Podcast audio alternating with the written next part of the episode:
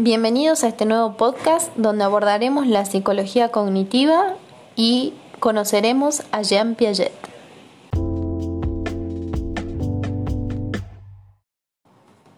¿Cuándo aparece la psicología cognitiva?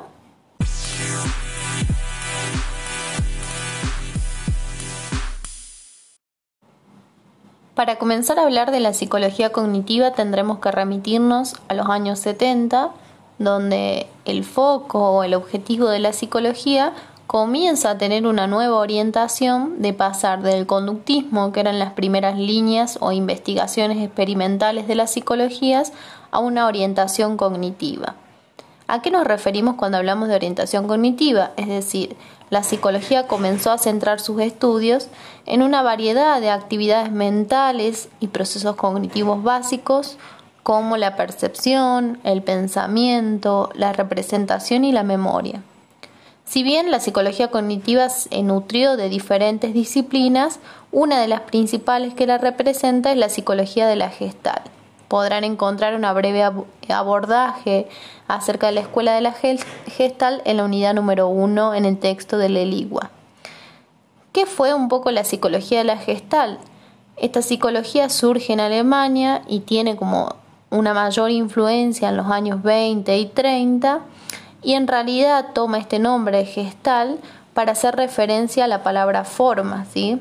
Recuerden que nosotros estamos viendo la representación y la forma que asume la inteligencia en el ser humano. ¿sí? Ellos estaban convencidos de que el conductismo, como una teoría psicológica, no lograba explicar todo el rango de los cambios de conducta, así como también los procesos de adquisición de determinados aprendizajes. En este sentido, la, psicología cognitiva aparece como esa disciplina que va a estudiar estos procesos, ¿sí? Los procesos de percepción, memoria, atención, lenguaje y resolución de problemas.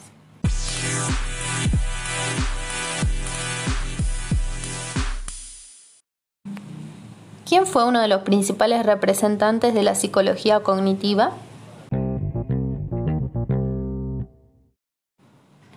Uno de los principales representantes de la psicología cognitiva fue el biólogo y psicólogo Jean Piaget. Piaget creía que los niños creaban su conocimiento cuando las predisposiciones biológicas interactúan con la experiencia y esto es la relación con el medio. Entonces la construcción de los aprendizajes tenía que ver con una interacción entre esa predisposición biológica que vendría a ser la herencia, ¿sí? la herencia natural dada biológicamente, y la experiencia que lograba producir un nuevo conocimiento. Entonces para Piaget la inteligencia consistía en la capacidad de mantener siempre una constante adaptación de mis esquemas como sujeto, ya lo veremos un poco más adelante, con relación al mundo en el que me encuentro. Entonces, ¿qué serían los esquemas?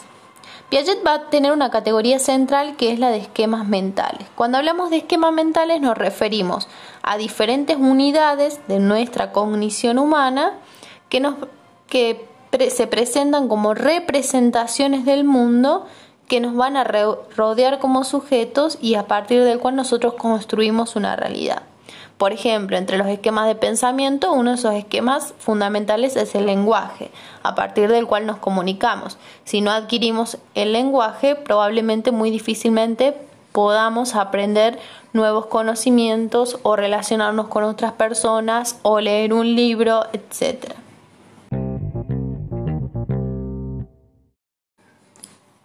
¿Cuáles son los aspectos más importantes de la teoría de Piaget? Entre los conceptos más importantes de la teoría de Piaget vamos a retomar la adaptación. ¿Qué es la adaptación? Es el proceso que explica el desarrollo y el aprendizaje. Es decir, para Piaget todo aprendizaje se produce a través de la adaptación de determinados esquemas. ¿sí? Y dentro de ese proceso de adaptación vamos a encontrar otros dos procesos complementarios que son la asimilación y la acomodación. Entonces, ¿qué son la asimilación y la acomodación? La asimilación es el proceso que nos permite incorporar nueva información en un esquema preexistente dentro de nuestros saberes que nos permite integrarla y comprenderla. Entonces, cuando un sujeto se enfrenta a una situación nueva, trata de manejarla de acuerdo a los esquemas que ya posee y que parecen apropiados para esa situación. Entonces, cuando hablamos de asimilación nos permite en cierta manera aumentar la cantidad de conocimiento que tenemos sobre determinado tema. Por ejemplo, en la escuela siempre aprendemos los conocimientos de forma gradual, es decir, vamos de lo más simple a lo más complejo. Por ejemplo, aprendemos suma desde lo más simple hasta sumas más complejas, ¿sí? hasta incluso hablar de eh, de términos, incluir letras en esas sumas que nos permiten complejizar ese conocimiento. Entonces lo que estamos haciendo es un proceso de adaptación a partir de la asimilación de un nuevo conocimiento en nuestra estructura de pensamiento. ¿Y la acomodación qué es? La acomodación lo que va a generar es cambios esenciales en el esquema, ¿sí? Por lo general lo que realiza la acomodación es un desequilibrio cognitivo para luego volver a equilibrar ese esquema. ¿Cómo sería todo esto? Por ejemplo, muchas veces en la escuela primaria nos han enseñado que el proceso de colonización fue un proceso pacífico entre Colón ¿sí? y las comunidades aborígenes que vivían en América Latina. Eso conformado un esquema de pensamiento o un esquema de conocimiento que nos permite entender la realidad. Mucho más grandes, comprendimos o nos enseñaron en los institutos de educación superior que ese proceso de colonización no fue un proceso pacífico, sino que implicó un genocidio, una aniquilación del otro, una destrucción de las culturas. Entonces, este nuevo conocimiento que no es acorde al anterior, al esquema de pensamiento, me genera un desequilibrio, porque ya no sé cuál es el aprendizaje verdadero. Entonces, una vez que se me genera ese desequilibrio, necesito asimilar este nuevo conocimiento y generar un proceso de acomodación para que luego se produzca un equilibrio, es decir, adopto este nuevo conocimiento, en cierta manera desestimo el anterior y genero un nuevo esquema de pensamiento. Y así nos sucede siempre en la vida con diferentes cuestiones que vamos conociendo. Entonces, para Piaget, el ser humano aprende siempre en procesos de adaptación con aquello nuevo que se le presenta, que lo puede estimar y por ende generar un proceso de acomodación o decir no, este aprendizaje no me sirve y desestimarlo y por ende no generar un desequilibrio cognitivo. Entonces, ¿cómo responde el sujeto frente a una situación de conflicto en sus esquemas de aprendizaje?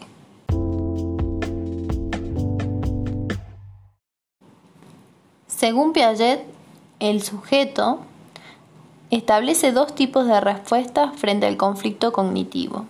un tipo de respuesta que tiene que ver con respuestas no adaptativas, donde el sujeto no toma conciencia del conflicto y por lo tanto no hace nada para modificar sus esquemas, y un segundo tipo de respuestas que son las adaptativas, donde el sujeto se siente en conflicto y trata de resolverlo. Este tipo de respuestas se pueden dar tres casos.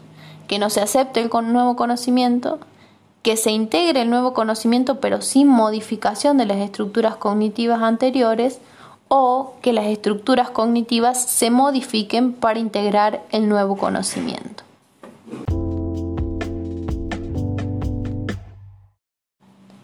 Entonces, es importante comprender cada una de las categorías que plantea Piaget para comprender cómo se produce el aprendizaje en los sujetos, en sus diferentes instancias de la vida, y cómo ese aprendizaje se va incorporando en las estructuras mentales del sujeto.